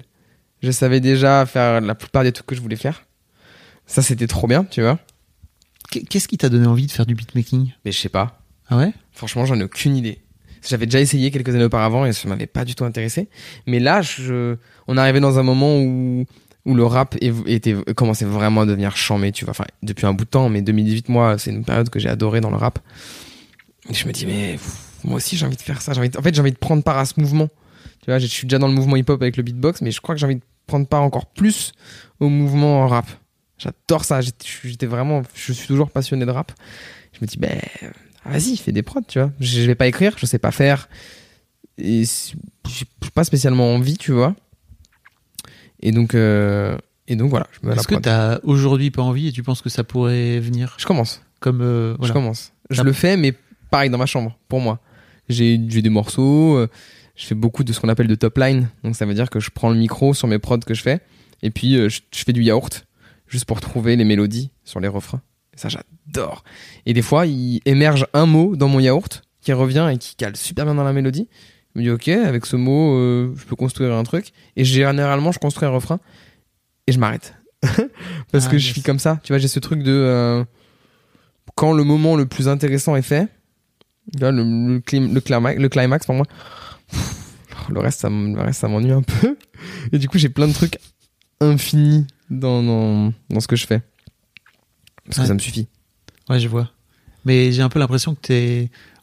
C'est un peu comme tout ton, tout ton chemin. J'ai l'impression que t'es en train de, de t'auto-tester toi-même pour voir Ouais. si, ça, si ça pourrait le faire, quoi. Et je, je crois avoir un truc assez cool quand même, c'est l'autocritique et l'auto-évaluation, de savoir quand, quand c'est bien. Je dis pas que, tu vois, genre, euh, je me suffis à moi-même, tu vois, bien sûr que je monte toujours, mais je crois que je suis pas dans le faux quand je pense que je fais un truc qui est bien. Je, je crois que c'est, généralement, les retours que j'ai, c'est que c'est bien, tu vois. Donc j'arrive, je crois, à m'auto, à m'auto-évaluer. Et pourquoi tu trouves pas quelqu'un pour t'écrire des paroles? Et de ce fait-là, bah, tu pourrais à la fois faire la musique, tu pourrais même faire euh, le beatbox en passant, et puis tu pourrais chanter. Ah, j'aurais du mal. Je crois que j'ai besoin de tout faire moi-même. tu vois, là, on sort des vidéos avec Svent. On les monte, on les, on les écrit quand on écrit, on les monte, on les tourne nous-mêmes. Enfin, on fait tout de A à Z. On fait tout. Il y a vraiment que nous dans la chaîne de production. Et en même temps, on se dit, il nous faudrait un monteur. Et en même temps, il y a ce truc de d'un côté, au moins, quand c'est moi qui fais, je maîtrise et je sais que c'est moi qui ai fait le taf et donc c'est comme je veux. Ça, c'est dur, il faut que j'apprenne à déléguer. et il y a l'autre truc qui est, euh, il y a l'autre truc qui est je veux euh, pff, je crois que c'est ça hein, avoir le le mérite entier tu vois de mon travail de me dire j'ai j'ai toute cette partie là je l'ai faite c'est c'est moi tu vois et euh, je crois que c'est un peu mal placé par moment. Tu vois c'est un peu du Ah. tu vois par moment je crois que c'est un peu too much. Dans quel sens bah des fois j'ai trop ce truc là alors qu'il faudrait euh, et ça serait bien mieux si on le faisait à plusieurs tu vois. Mais des fois j'ai euh, je sais pas encore d'où ça vient mais je sais que j'ai un truc de euh, euh, des fois j'ai envie de, de faire le truc c'est tout moi. C'est que moi. Et je pense que ça vient du fait que j'ai toujours fait des trucs en groupe ou en duo. Et donc quand il y a un truc solo je crois que j'ai envie que ça reste solo tu vois. Parce que j'ai très peu de trucs où je fais moi tout seul. Et donc je crois que j'ai envie de tirer les lauriers des fois tout seul des trucs. Parce que je passe 80% du temps à en tirer les lauriers en, en duo. Et j'adore en vrai. J'adore partager la victoire. Je trouve ça génial. Peut-être encore mieux. Mais j'aime bien ce truc de me dire j'ai tout fait de A à Z et j'en suis capable en fait. Je comprends. Mais d'un autre côté, tu vas moins vite. Ouais. Et ça te mais dérange ça pas. me va. Parce que j'ai vraiment compris avec le temps que le temps c'est la, meilleure composante pour tout projet. C'est dire que c'est pour ça que j'en ai trois. C'est à dire que je pose une graine je la mets et je me dis allez ça dans deux ans. Mais pour patienter il faut que je fasse autre chose tu vois. Les tutos sur YouTube c'est ça. On les a fait on les a posés. On s'est dit bon ça ça va prendre du temps les tutos c'est pas un truc qui va exploser. Par contre tous les jours il y a peut-être deux mecs qui cherchent un tuto. Et à terme on va devenir euh, et donc au bout de deux ans bah, on voit que quand tu tapes plutôt beatbox c'est nous qui sortons. Voilà j'ai j'ai vraiment appris avec le temps que euh, bah, c'est le temps qui fait tout donc ouais j'accepte de prendre du temps C'est intéressant. Parce que de cette là, peut-être tu pourrais passer déjà à l'étape suivante si tu trouvais quelqu'un pour faire des paroles, quoi. Ouais, mais en même temps, tu drôle. vois, en même temps, je suis sur euh, parce que donc quand je fais le beatmaking, un an après, je me mets en duo avec une rappeuse. Je voulais absolument travailler avec une meuf et euh, trop bien. Je tombe en ce moment-là sur une meuf qui est trop Qui forte, s'appelle comment qui s'appelle Kaipi. Ok. Euh, et je me dis pff, le feu. Et du coup, on collabore. On, direct, on se dit vas-y, on fait un EP. Du coup, on l'autoproduit. On lâche, euh, on lâche euh, plus de 1000 balles dans, dans la production de cet EP. On trouve des gens euh, pour nous faire un clip, une école de cinéma qui nous fait un Comment clip. tu lâches euh, des sous pour. Parce que J'avais mis de côté. Non, mais tu t'enregistres chez toi? On fait les maquettes chez, chez moi et après on va en studio. Ok, donc là, ça, il faut, il faut payer. ça. Et là, il faut raquer. Hmm. de ouf. Euh, et puis, euh, et puis voilà, moi j'étais retourné chez ma mère euh, parce que chômage et parce que plus d'appart. Donc euh, j'avais, j'arrivais à mettre de côté euh, avec le chômage. Et donc je me dis, bah vas-y, faut investir dans des projets. Tu vois, j'avais mis beaucoup d'argent de côté. Je me dis, c'est maintenant. Et donc on fait le studio. Et puis en même temps, je rencontre mon deuxième binôme, euh, Félure, avec qui je travaille toujours aujourd'hui. Où on se dit, pareil, allez, on fait un EP. Donc j'autoproduis deux EP en même temps. Plus mes deux, mes deux projets qui cohabitent. C'est euh, mon compte s'en souvient encore. et euh, et on, donc je sors deux EP la même année en tant que producteur, enfin en tant que, que, que beatmaker. Et, euh, et j'ai ce, cette volonté, pareil, de, de, de faire apparaître le beatmaker, donc moi pour le coup, mais pas juste l'invisibiliser derrière le rappeur ou la rappeuse. Euh, donc le- pour les projets, c'est euh, rappeur, rappeuse, fit, Andro, tu vois. Il- voilà, c'était aussi mon objectif, c'est de me dire en fait euh, le beatmaker il prend part autant au projet que le rappeur. Moi je vais en studio, je fais je fais tout aussi avec. Et donc Euh, tu fais quoi? Tu fais du beatbox? Je fais du beatmaking, non, je fais le beatbox, tu vois, il rentre pas du tout en ligne plus de- dedans. Non, je fais que de la composition pour ordinateur. Euh, Ok. Et pourquoi tu viens pas y mettre du beatbox? Je commence en- à en mettre là, ça y est. Euh, parce que du coup, donc avec Félix, on a signé en label. Et on a, là, on est sur notre premier album. Et on a été en studio. Un studio de ouf. Qui est, qui est avec des gens de ouf. Et ils m'ont dit, mais mets du beatbox. On avait Mhm. un réalisateur. Donc le mec nous a aidé à, bah, à à pousser le son encore plus loin. Et il m'a dit, mais mets du beatbox. Et du coup, les Charleston et toutes ces choses-là. C'est tellement, Ben ouais. tellement naturel pour moi en fait. Je- Mais je crois que j'avais peur. Enfin, tu vois, je, je pense que je me disais, je suis pas, je suis pas assez bon beatbox. Tu vois, je sais pas trop. Pour faire du Charleston. Ouais, mais je me disais, c'est sûrement mieux quand je le fais à la machine, tu vois. Je sais pas. J'avais vraiment peur que ça marche pas. C'est sûr que c'est moins organique. Ouais, de ouf. J'ai compris, tu vois, Ok. maintenant. Et mais en fait, il m'a fallu trois ans pour, euh, pour capter Oh, ça. putain. Ouais, c'est ouf, hein. Parce qu'en fait, j'en mets. ok. Parce que pour moi, le beatbox, c'est vraiment le truc où bah, tu viens le faire toi et tu viens le faire à ta sauce. Tu peux pas. f- Tu fais forcément mieux qu'une machine. Bah ouais, mais en fait, si tu veux, moi, quand je fais, quand je fais du, quand je fais, quand je compose, je me dis, ok, j'écoute la mélodie, je commence toujours par la mélodie, je fais ok, et puis genre, par dessus, je fais. Et du coup, je vais taper sur la machine en même temps. Et du coup, je vais globalement reproduire le rythme, tu vois, que je fais à la bouche. Avec des sons. Je te comprends tellement pas. Mais parce qu'aussi, même en termes de son, tu vois, les sons, ils sont, ils sont beaucoup plus euh, complets, il y a beaucoup plus de basse, tu vois, dans un kick de, de machine que dans le mien. Euh, ça demanderait aussi du travail d'ingénieur de son, de, de vraiment modeler mes sons. Et je suis pas assez bon là-dedans. Donc maintenant, c'est juste, je mets des petits sons de fond, des petites percus, genre. euh, tu vois, des petites choses en plus dedans. ouais, oui. Et en vrai, ça fait le taf à mort. en vrai, je suis content hein, qu'il m'ait appris ça. euh, Ah mais c'est c'est ouf que t'es pas. Enfin vraiment, Ouais, je- ouais. je- je- j'ai du mal à comprendre comment t'as pas fait le lien toi-même. Alors je, tu. je l'ai fait, mais j'osais pas. Oui c'est ça. Je sais pas. Et en fait, je crois que j'étais content de séparer les deux pendant longtemps, tu Mhm. vois. Et, et ça y est, je crois que je suis arrivé à un moment dans le beat, dans le beatmaking où genre, je, je suis pas du tout euh, un tueur, mais j'arrive à faire des choses cool. Et je me dis, ok, je, je, je crois que je suis assez bon pour venir euh, rajouter une nouvelle composante là-dedans. Et je crois que je suis assez bon en beatbox pour pouvoir le poser là-dedans. Et donc euh, les deux c'est maintenant peuvent s'entremêler. C'est tellement intéressant ton ton chemin qui progresse petit à petit. Et j'ai toujours ce truc de développeur de euh, capitaliser. C'est-à-dire que si, euh, si je fais une brique, si je fais un truc quelque part, il faut que ça vienne nourrir plusieurs choses. Si ça nourrit qu'une chose, à moins que ce soit une chose vraiment ouf, c'est presque perdu pour moi. J'ai besoin de travailler sur un truc et que ça vienne nourrir euh, tout le reste. Donc, euh, donc j'ai toujours en tête de me dire peut-être que dans quelques années, ça, ça va me servir à faire ça. Donc je travaille pour ça, tu vois. Donc oui, je savais que ça, ça marche, ça, ça irait là-dedans. Mais il me fallait du temps pour le faire. C'est c'est- ouais, vraiment ton parcours. vraiment J'espère que c'est pas trop archaïque, tu vois, parce qu'il y a beaucoup de choses et à comprendre, tu vois, parce qu'il y a Non. non, parce que des fois j'ai du mal encore à, à à le à le synthétiser, et à le à le transmettre. Tu vois, j'ai un truc, c'est- marrant, mais c'est sur les sites de rencontres quand on me dit tu fais quoi dans la vie, je peux pas dire tout ça. tu Bah vois. tu bah t'envoies euh, t'enverras J'en t'enverras- verrai peut-être, tiens, c'est trop long. écoute-moi écoute, si tu veux écoute écoute mon interview. C'est ça, ça tient pas sur deux lignes. euh. Non mais tu vois, c'est dur, j'ai encore du mal à dire ce que je fais dans la vie. Alors je dis euh, soit prof de beatbox selon le contexte, soit entrepreneur en musique. Euh, dans Bah, la en musique. fait en vrai tu pourrais dire que t'es compositeur.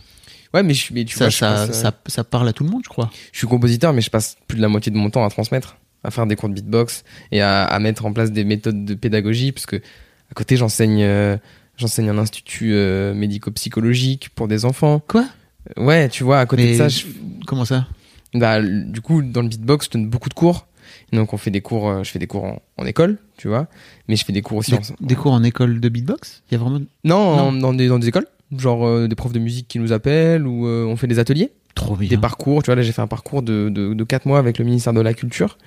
Euh, on était, le but, c'était de décentraliser la culture et donc d'aller en, dans des régions en campagne, tu vois, Ouais. avec peu d'habitants et d'aller faire 3 mois de beatbox avec les élèves et faire une restitution. Genre collège lycée? École primaire. école primaire? Moi, je prends de 5 à. à pas d'âge. Je prends de 5 à pas d'âge. Et du coup, n'importe qui, n'importe quand, moi je m'adapte. C'était trop bien. Les enfants. euh, moi, c'est- ce que j'aime faire profondément aussi, tu vois, c'est transmettre et, euh, et m'adapter à, à l'élève que j'en face. Avec. Félix, qui est prof de philo, du coup, mon pote rappeur, Ouais. on, a, on a pour habitude de dire tous les deux qu'il n'y a pas de. Et pas que tous les deux, c'est pas nous qui avons inventé cette phrase, mais il n'y a pas de mauvais élèves, il y a que des mauvais profs, tu vois. Mm. Et je suis assez d'accord avec cette phrase parce que, bah. Aujourd'hui. euh, Bah, toi-même t'as vécu les mauvais profs. Ouais, c'est ça. Et, euh, et j'ai rarement une mauvaise retour de mes élèves, tu vois. Et globalement, euh, même s'ils étaient pas passionnés, ils ont kiffé le moment qu'on a passé ensemble, même si c'était technique, théorique ou quoi.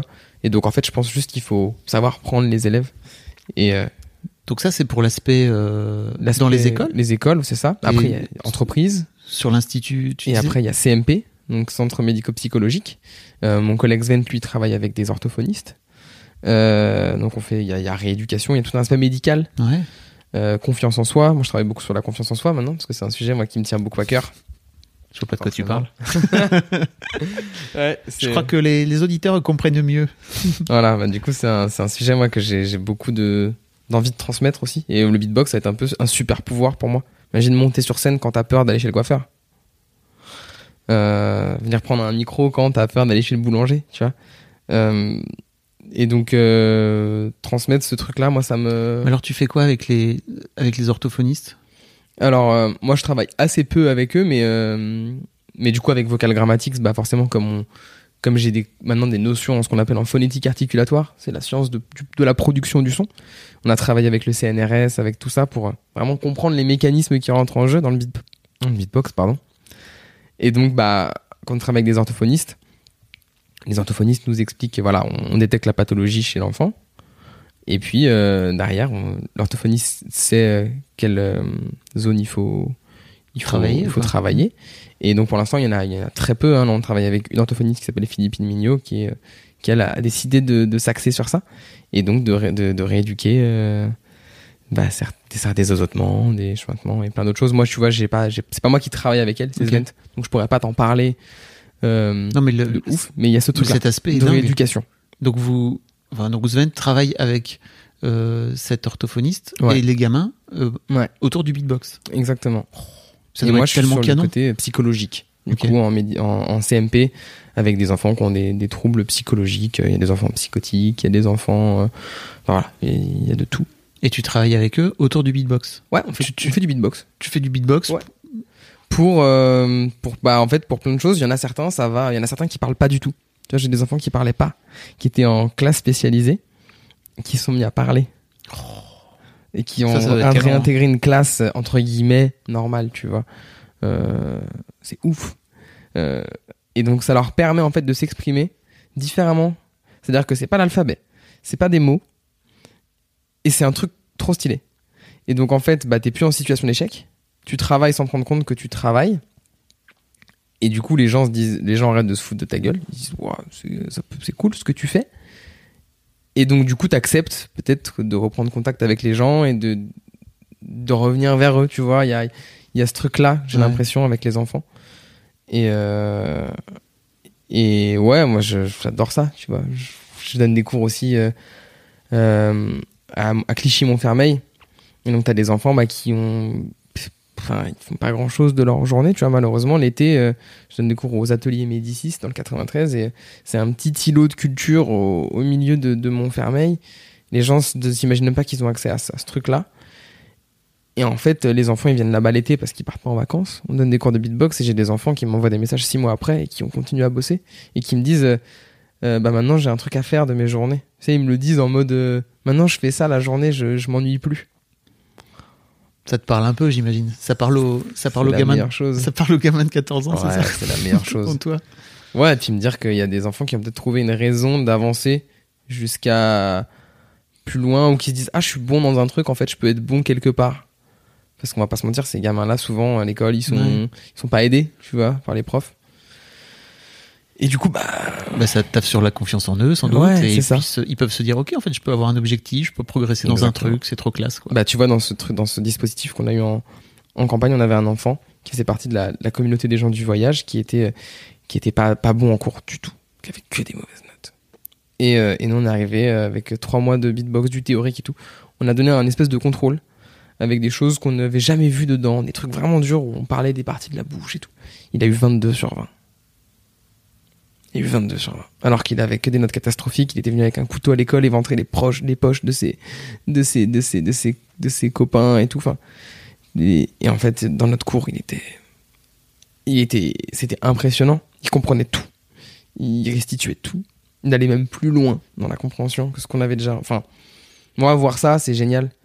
Dire et les profs qui découvrent des nouveaux élèves disent ah mais en fait cet élève là il est il est pas comme j'imaginais moi j'adore ça Ouais, j'imagine. Je vois ton équipe, les gens le voient ah, pas. mais- c'est ouf Moi, j'adore ça je trouve ça trop bien de de- d'éveiller des d'éveiller des, des, des personnalités ou en tout cas de, de montrer plutôt aux gens que regarde quand on fait des team building c'est pareil tu vois on a des gens qui sont hyper euh, hyper dans leur bulle Donc, vous allez en entreprise ouais pour faire des team building. Mm. Ok. Et, euh, et du coup on fait Autour des du groupes, beatbox. euh, ouais ça on fait des groupes tu vois et à la fin on les met en groupe et il y a un leader et généralement on nomme euh, quelqu'un qui est pas forcément un leader dans la boîte tu vois en tout cas les gens qu'on sent pouvoir Oui. être leader sur ces trucs là et des fois il suffit Un peu plus vois. introverti, peut-être. ouais. souvent le, le développeur, c'est bête, mais euh, la dernière fois c'était un développeur. Quand t'es pas dans, quand t'es développeur dans une boîte de pas développement, bah tu vois, t'as personne à qui parler forcément de ces trucs-là, personne ne te comprend. Et il y avait un développeur qui était un peu geek musicien, tu vois. Et on lui a dit, on lui a dit, vas-y, prends le lead. Et en fait, euh, on nous a dit, mais euh, moi, ce mec-là, je l'ai jamais vu. Je l'ai jamais vu euh, prendre le lead sur quoi que ce soit. Il gère tout, là, c'est ouf. Tu vois, genre, euh, faire émerger des personnalités, je trouve ça génial avec le beatbox. C'est un super pouvoir, comme dit Svent. C'est un super pouvoir. Ah, mais c'est canon. Tu me disais hors micro que t'avais, que t'avais envie de parler aussi de, de l'aspect social. Je sais pas si j'en ai envie d'en parler, mais en tout cas, c'est c'est un truc qui est dans ma vie. euh, Bah, explique. Ça veut dire quoi? Bah, ça, ça. Le fait est que je travaille chez moi, mon bureau est chez moi, ma, vie est chez moi, euh, et que. euh, et qu'aujourd'hui, ça fait quand même trois ans que je fais ça, qu'il y a le coronavirus, et du coup, j'ai ce truc de tout le temps que j'ai à disposition, j'ai envie de le mettre au profit de mes projets. Parce que le jour où je serai vraiment au pied du mur et où il faudra que je fasse une décision de est-ce que je reprends un travail classique, est-ce que j'aurais fait ce qu'il faut avant, et du coup, est-ce que genre je, je peux dire bon bah tant pis, j'ai tout donné, ou est-ce que je me dis? Putain, j'aurais dû faire plus. Donc aujourd'hui, j'ai cette crainte de toujours tout donner. Et euh, enfin, j'ai ce truc de toujours tout donner, et en fait, j'en suis à un point où je passe mon temps à travailler. Mais je kiffe, tu vois. C'est là où il y a le piège. En fait, c'est un piège et en même temps, c'est genre euh, le syndrome de Stockholm, tu vois. Je suis tombé amoureux de mon. je, je suis, c'est, c'est ouf. Je, je, je travaille et, euh, et je vois pas le temps passer. Et des fois, je m'impose aussi de me dire non, en fait, là, tu peux pas sortir, tu peux pas faire ça. J'en suis arrivé à un point où j'arrive même plus à jouer aux jeux vidéo alors que j'adore ça. Et du coup, avec Svent, la seule solution que j'ai trouvée pour jouer aux jeux vidéo, c'est de me dire il faut qu'on ouvre un Twitch. Comme ça, je vais jouer. Et en même temps, les gens de notre communauté qui ont envie de nous poser des questions, qui veulent se sentir plus proches de nous, peuvent venir. Donc pas de pression. Et c'est le seul truc que j'ai trouvé pour jouer aux jeux vidéo. Pour m'accorder deux fois par semaine, 3-4 heures de jeux vidéo. Euh, et c'est cool parce que du coup au moins c'est timé. Mais t'en fais un truc euh, utilitaire. Et j'en fais un- tu- encore une fois c'est ce truc de capitalisation. C'est je fais quelque chose, il faut que ça me serve. Tu vois, je m'achète euh, je m'achète euh, un micro dans le beatbox, je mets- j'y mets le prix, mais il faut que je le prenne sur scène, il faut que je le prenne partout. Enfin, j'ai toujours ce, ce- ce- et je crois que c'est de la déformation professionnelle du développeur. Il faut qu'une brique serve à plein de trucs. Tu vois, et si ça existe déjà, tu prends ce qui existe, tu vois. Euh, euh, donc voilà, et comme en plus de ça, j'ai gardé aussi du développement d'être un problème solver, de, de vouloir résoudre des problèmes. Je suis très dans, dans le questionnement, je suis très dans le. euh, et donc, bref, je peux passer des heures sur des trucs qui semblent insignifiants. Et donc, en fait, j'ai, je décide un peu de mettre ma vie sociale au, au second plan. Tu vois, euh, euh, parce que bah, mon bureau, c'est mon chez moi, et c'est plus mon bureau que mon chez moi d'ailleurs. Et c'est pour ça qu'il me fallait absolument une chambre séparée du salon, parce que je voulais pas que le travail me suive dans ma chambre. Là, ça, c'est le petit ouais. truc qui me sauve un peu la vie quand même, c'est quand je vais dans ma chambre, je travaille plus.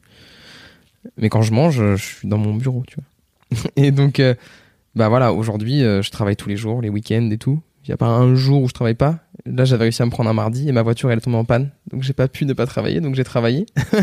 je devais aller à Fontainebleau, ça devait être mon jour de, de repos depuis deux mois et j'ai pas pu le prendre. Mais pourquoi tu t'imposes pas des jours de repos Parce que, en fait, un vrai jour de repos, c'est un jour où je suis pas chez moi. Donc il faut absolument que j'ai un truc à faire dehors. Euh, il faut absolument que j'ai un truc à faire dehors, il faut que je bouge, il faut que... parce que Mais si je suis chez moi, je vais travailler. Là, en ce moment, c'est compliqué. Il y a des mails. Ouais, en- déjà en ce moment, c'est compliqué. Il y a des mails, il y a des choses comme ça. S'il y a un mail qui arrive, que je suis chez moi et que je regarde la télé, je vais culpabiliser. Parce que mon bureau, il est à, il est à deux mètres. Donc j'ai juste à faire deux pas pour aller travailler et faire avancer un truc et gagner deux jours, peut-être, dans le process. Ça serait bête de pas y aller, Antoine. Et donc voilà, et, et ça fait ça va faire presque ça fait je sais pas huit mois que je suis célibataire et en fait je me dis euh, je crois que c'est c'est chaud parce que je, je me vois pas trouver une, une meuf tu vois parce qu'en fait euh, si je le fais j'ai pas envie de j'ai pas envie de que ce soit mal fait enfin j'ai tu vois j'ai envie de pouvoir prendre du temps c'est un c'est un projet aussi tu vois Bien sûr. et donc il faut l'énergiser comme t'énergises tes autres projets. Moi j'imagine toujours un camembert, tu vois, de où est-ce que je répartis mon énergie. Mm. Euh, et, euh, et en fait, bah, ça, ça vient mine de rien prendre une place sur le camembert. Est-ce que je suis prêt aujourd'hui? Je sais pas. Parce que ce que ça veut dire, ça, ça veut dire euh, couper une part sur chacun de mes autres projets. Et aujourd'hui, j'ai déjà l'impression de pas avoir assez de temps. Est-ce que tu as vu Whiplash? Non. Ah. J'ai une, j'ai une culture cinématographique désastreuse. Donc Whiplash, avec euh, Miles Taylor et J.K. Simons, tu sais, euh, où le mec veut devenir une légende. C'est réalisé par Damien Chazelle. Le mec veut devenir une. T'adorerais d'ailleurs parce que c'est ultra. Mais je sais que ça monté, parle de musique, ouais. Et le mec veut devenir une légende de la batterie. Ouais. Ok. Et donc il y a, il y a une, bon, il met tout, tout, toute son âme dans la, dans la batterie, dans le fait que vraiment il veut devenir une légende. Donc il finit par développer une relation toxique à son prof, qui Mm. lui-même veut le pousser le plus possible, qui est violent avec lui. Enfin bon bref, qui est, c'est vraiment une, c'est poussé très loin. Et il y a un moment donné où il rencontre une fille et en fait, euh, il finit par lui dire, écoute, je peux pas parce que moi je veux devenir une, genre je veux devenir Charlie Parker quoi, tu vois. Mm. Et Charlie Parker, bah, il a pas le time de. Donc, euh, donc ouais, ça me parle. Et d'un autre côté, c'est quand même important de préserver l'équilibre. Je te dis ça, moi, De ça ouf. fait 15 piges, euh, j'ai bossé pour Mademoiselle 15 ans et j'ai vraiment développé beaucoup Bah, je me doute, je me beaucoup, doute que beaucoup. t'es obligé de faire des sacrifices. il y a un moment. Enfin, Bien sûr. et donc, euh, donc oui, je me doute que ce que t'as fait, tu l'as pas fait sans sacrifice. Et ce qui me confirme ça, tu vois, c'est que il y a pas longtemps, j'ai fait une masterclass avec un, un producteur que j'adore, qui s'appelle MKL, qui produit pour euh, euh, Adagio, qui produit pour euh, Le Fa, enfin des, des rappeurs, des gens qui sont dans le monde de la musique et qui sont vraiment présents. Et c'est un des mecs qui m'a donné envie de faire ce que je fais aujourd'hui, du beatmaking. Et du coup, on y a été, et le mec, il a dit qui est prêt à, tout sacrifier et qui est prêt à ne plus voir ses amis et sa famille pendant, pendant plusieurs années, lève la main. Et, et moi, j'ai pas hésité une seule seconde, j'ai levé la main. Et en fait, en regardant à ma droite, je m'attendais à ce que tout le monde ait levé la main. Ça me semblait tellement logique. Et en fait, et en fait, on était deux. Et j'étais en mode, Oula. Et c'est vrai que j'ai déjà eu des reproches de certains de mes amis. J'ai déjà, et mm, en fait, j'ai pas le choix. Tu vois, il y en a pour qui un projet, c'est euh, avoir une famille, avoir des enfants, Mhm. avoir une maison. Et je remets pas ça du tout en question. C'est euh, Oui. c'est super, tu vois. C'est le modèle classique qu'on nous impose. C'est juste là où je pourrais critiquer, c'est que c'est le modèle classique qu'on nous impose un petit peu. Et moi, j'ai pas spécialement envie d'avoir des enfants. J'ai pas spécialement envie de. Enfin, tu vois, genre, euh, j'ai l'impression d'être très décalé en plus. Et donc, en fait, quand je vais chez mes potes, qui ont des enfants, qui ont tout ça, genre, j'ai juste l'impression d'un- décalage de ouf. Je me dis, j'ai 30 ans et genre, euh, enfin, j'ai presque 30 ans et genre, est-ce que. Des fois, je me dis, est-ce que je suis sur la bonne route Putain, est-ce que tu te plantes pas? Est-ce qu'à 40 piges, tu sais, comme Orelsan dans son son, dit, est-ce qu'à 40 piges, je vais pas me réveiller et me rendre compte que genre, euh, j'ai pris la mauvaise route et que ça sera trop tard, tu vois Bah, on a au moins une chance, nous, en tant que mec, c'est qu'à 40 piges, c'est pas trop tard. Enfin, tu vois, on n'a pas, ouais. le, on n'a pas le corps qui décide à un moment donné que c'est fini, que tu peux plus enfanter, quoi, tu vois. Oui, oui, mais du coup, ça veut dire être avec une meuf aussi euh, quand même plus jeune. Enfin, tu vois, Ah, ça- c'est, c'est des- c'est c'est quand même questionnant. Enfin, bon, tu vois, euh, ça, ça pose quand même beaucoup de questions. Mm. Euh, et bref, du coup, ça gangrène un peu ma vie. Mais je le veux bien.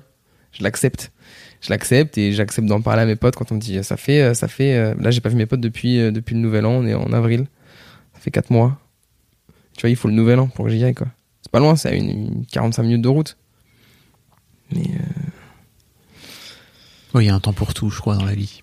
Ouais, aujourd'hui, j'avoue, euh, j'a- j'aurais du mal à, à profiter. euh, c'est dur. Franchement, j'ai vraiment du mal. J'ai vraiment, vraiment du mal. Et c'est pour ça que je suis content de travailler avec mon pote. Et c'est là encore le piège. C'est que je travaille avec mon pote. Donc j'ai l'impression d'avoir une vie sociale. Alors qu'en fait, on travaille, tu vois, la moitié du temps. Ouais. Perso, pro sont mélangés. Et j'ai qu'une hâte, c'est d'avoir euh, ce qu'il faut pour. euh, tu le vis bien? Ouais, je le vis bien, mais par moments, c'est dur aussi. Mm. Mais je pense que c'est normal, tu vois, c'est dans Mm. tout. C'est juste que il y a pas trop de mode d'emploi pour ce mode de vie-là. Il y en a plein, tu vois, où il y a un... C'est-à-dire que quand t'as un CDI, une vie de famille, le mode d'emploi, il est un peu existant, tu vois. Mm. Et c'est ce qui peut être très dur pour certains. C'est que c'est très tracé et c'est angoissant. Et là, moi, j'ai un peu l'impression d'être surtout l'inverse. Il y a pas de panneau. il y a des sorties, mais il y a pas de panneau. Et, euh, et du coup, je me dis juste quand est-ce que je sors? Tu vois, voilà, je, je sais pas. Je... Et en même temps, c'est ça que je kiffe. C'est que je suis très au jour le jour. J'arrive pas à me projeter plus d'un mois. J'en suis incapable. Ça m'angoisse même. Oui. ça m'angoisse. Et en même temps, quand tu vois, genre, quand t'es avec quelqu'un, euh, par respect pour la personne, tu vois, au bout de deux ans, j'étais avec ma copine depuis deux ans, je comprends que la personne, elle ait envie de savoir euh, où tu seras dans un an avec elle, tu vois. Et moi, j'étais incapable d'imaginer ça. Enfin, aujourd'hui, je comprends un peu mieux, tu vois. Mais voilà, c'est hyper prenant. Bah, merci de partager ça. Je voulais, te- je voulais te remercier en fait d'être venu Bah, parce que quand je t'ai proposé, tu m'as dit, je suis pas sûr que mon que mon interview elle soit très intéressante, tu sais. Ben ouais, mais c'est surtout que. Et en fait, j'étais pas au courant de tout cet aspect-là. non mais c'est vrai. Bah ouais, non mais c'est en vrai même moi quand je l'ai il y a quelques jours j'ai dû faire euh, j'ai dû pour faire une bio j'ai dû retracer tout mon parcours et écrire tout ce que j'avais fait. Et, et c'est vrai que quand je retrace je me dis c'est cool. Genre j'ai fait une tu vois j'ai fait une TEDx j'ai fait des trucs comme ça et genre qui sont des trucs dont je rêvais quand j'étais jeune tu T'as vois. fait une TEDx? Ouais avec Vocal Grammatics. Ah, et qui sont des, pas. des, des gros achievements dans ma vie en vrai. Mais c'est juste quand je regarde où j'en suis là, je suis euh, très heureux dans ma vie, mais j'en suis pas là où j'ai envie d'être. Tu vois? C'est-à-dire que Le fameux.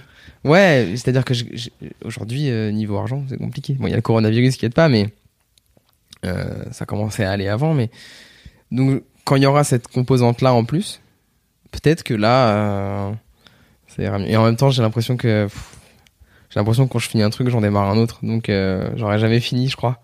Bah, J'espère pour toi. J'espère aussi. mais tu vois, voilà, c'est pour ça que j'en suis très loin de, de, de, de là où j'ai envie d'être. C'est pour ça que je te disais, ah, mais je sais pas si. C'est dur en vrai de s'auto-évaluer. Bah, laisse-moi faire. Moi, je te laisse faire. C'est pour ça que j'ai dit, ok, allez, on y va. Mais tu- en plus, si tu veux, c'est ouf parce que moi je me suis juste dit bah ok, on va parler de beatbox, tu vois, mais j'avais pas du tout en tête que tu avais creusé le sujet à ce point et, et de parler de ce fameux super pouvoir, quoi. Tu vois, j'avais pas du tout cet aspect, cette dimension psychologique que je trouve canon, quoi. Ah ouais, c'est euh, c'est le truc dont je pourrais parler des heures, donc il faut que je fasse gaffe, tu vois. mais euh, Pourquoi il faut que tu fasses gaffe? Pas parce qu'il y a un moment, euh, c'est des trucs de geek, tu vois. Il faut faire attention de comment tu le présentes aussi. Mhm. C'est-à-dire que euh, c'est pas parce que moi ça me passionne que genre je suis obligé d'en parler 8 ans, tu vois. Je vais pas monopoliser l'espace. Toujours cette truc de ne pas déranger, tu vois. Et donc euh, j'essaie de faire attention, mais du coup, ça m'impose de réussir à synthétiser ma pensée. Et je sais pas encore trop bien le faire, donc j'y travaille. Ouais, c'est pas, c'est plutôt pas mal. ok. Bon, vraiment, j'ai j'ai tout suivi, tu vois, alors que Ok. vraiment, j'y connais très peu. Je connais très peu. Je connais pas tout le beatbox. Bah, trop bien. Euh, merci beaucoup, Antoine. C'était vraiment cool. Bah, merci à toi. Est-ce que tu. Parce que je sais pas, en fait, tu m'as lancé quelques sons comme ça, mais je me dis, putain, on est quand même dans un podcast. Ouais. Vas-y, tu peux pas faire une, une petite phase Ouais, euh, si, carrément.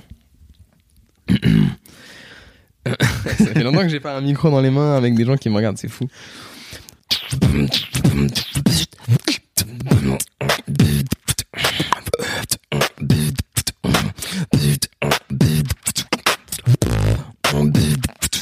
Je